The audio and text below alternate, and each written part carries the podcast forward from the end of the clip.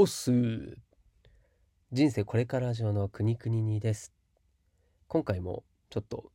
雑音生活音が入るかもしれませんのでその点はご了承ください。はい。でこの番組ではですね番外編として西野昭弘エンタメ研究所過去記事投稿を毎日しております。今回は攻めどころを見誤っちゃいけない理由という記事を朗読します。ぜひお付き合いください。金婚西野昭弘さんが運営するオンラインサロンの記事は過去1年以内のものであれば基本シェア OK となっております。記事の振り返りやオンラインサロンではどんな記事が毎日投稿されているのか気になっている方に向けて配信していますので、ぜひお付き合いいただけると嬉しいです。ではでは早速2020年1月20日投稿記事を朗読します。さて、今日皆さんにお話しする内容は僕の心境の変化に由来するものなので言っていることが数年前と変わっていたらごめんなさい。先に謝っておきます。例えば、昨日の投稿なんて収益計算をきちんとしようねというまあ、全然面白みのない見栄えのしない内容だったりするのですがやっぱり大勝負を仕掛ける際にやっぱりめちゃくちゃ大事だしなんというか3万5千人のサロンメンバーが刺激だけを求める。刺激しか受け付けない体になってしまったら数年後に破滅するなと思ったんですね。マンモスを狩るのに1ヶ月かかるのならきちんと村の蓄えやインフラを整えて整えておかなくちゃいけないよねといった感じです。僕らが仕掛けているのはエンタメで世界を取るという明らかな長期戦なので攻撃も大事ですが守備も同じぐらいかそれ以上に大事です。最近は長期戦であるという自覚が強くなってきました。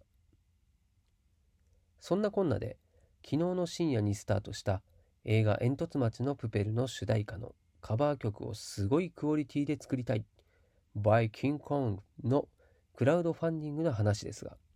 例えば単価が高い上に秒殺で売り切れる講演会のリターンを増やせば1時間で3000万円を集めることもできるしクラウドファンディングのチャレンジ期間を延ばして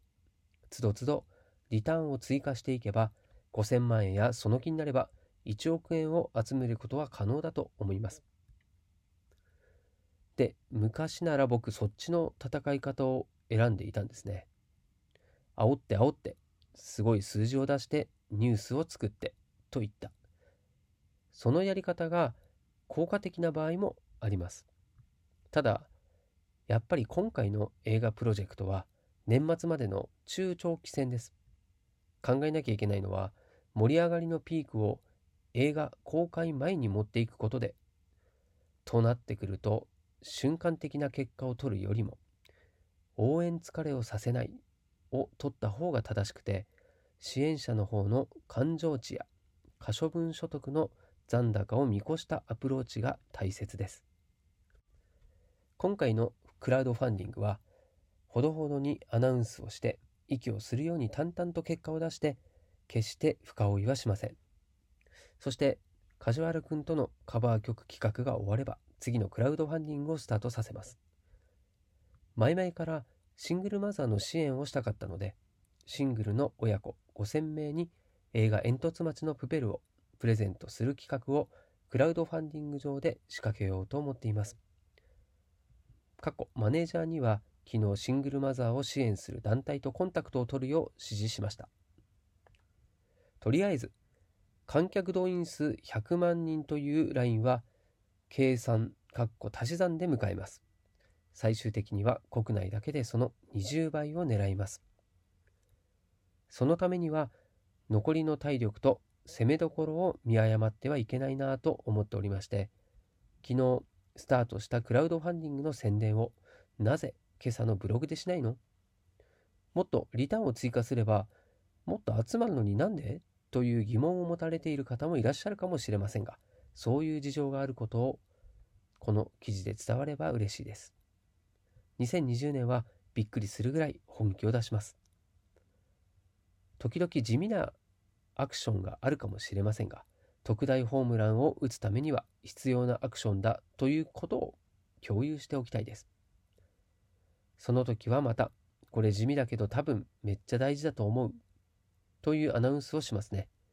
年末までの一年戦争にお付き合いください。現場からは以上です。はい。ということで朗読終わりましたね。うん。まあ、すぐに結果を出す場合は、この方法がいいよね。とか、長い時間をかけて結果を出す場合はこっちの方法がいいよねっていう、まあ、プロジェクトの進め方の、うん、住み分けは確かに重要ですよね。まあ、これは経費の使い方もそうで、まあ、どこにね投資するのかとかで、まあ、経費の使い方も変わるんですよね。そしてそれは、うん、まあ身近なね家庭でも同じことかなとまあふと思いました。どんなことにも共通している話だなと感じたのと同時に自分は普段どうしてるのと自問自答してみるのもいいかもしれないですね。いや、うん、そうしましょう。はい。ということで、感想はちょっと短めですけれども、うん。まあ、このようにですね、えー、毎日、西野昭弘エンタメ研究所のオンラインサロンの過去記事でございますね。こちらを、えー、まあ、朗読をするということで、まあ、僕がですね、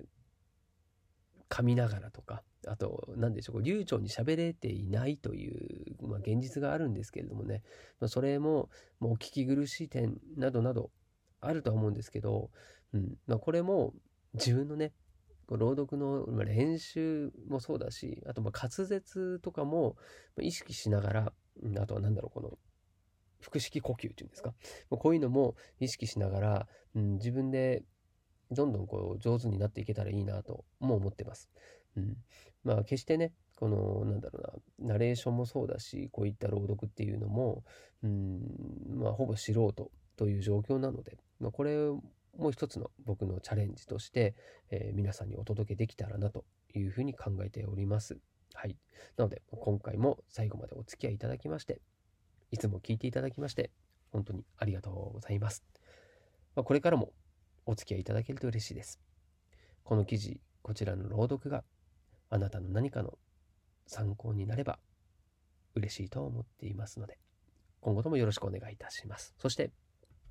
こちらの記事、朗読がたくさんの人に届くようにシェアしていただけると、さらにさらに喜びますので、ぜひお願いいたします。ではまた明日のこの時間でお会いしましょう。お届けはくにくににでした。したっけね。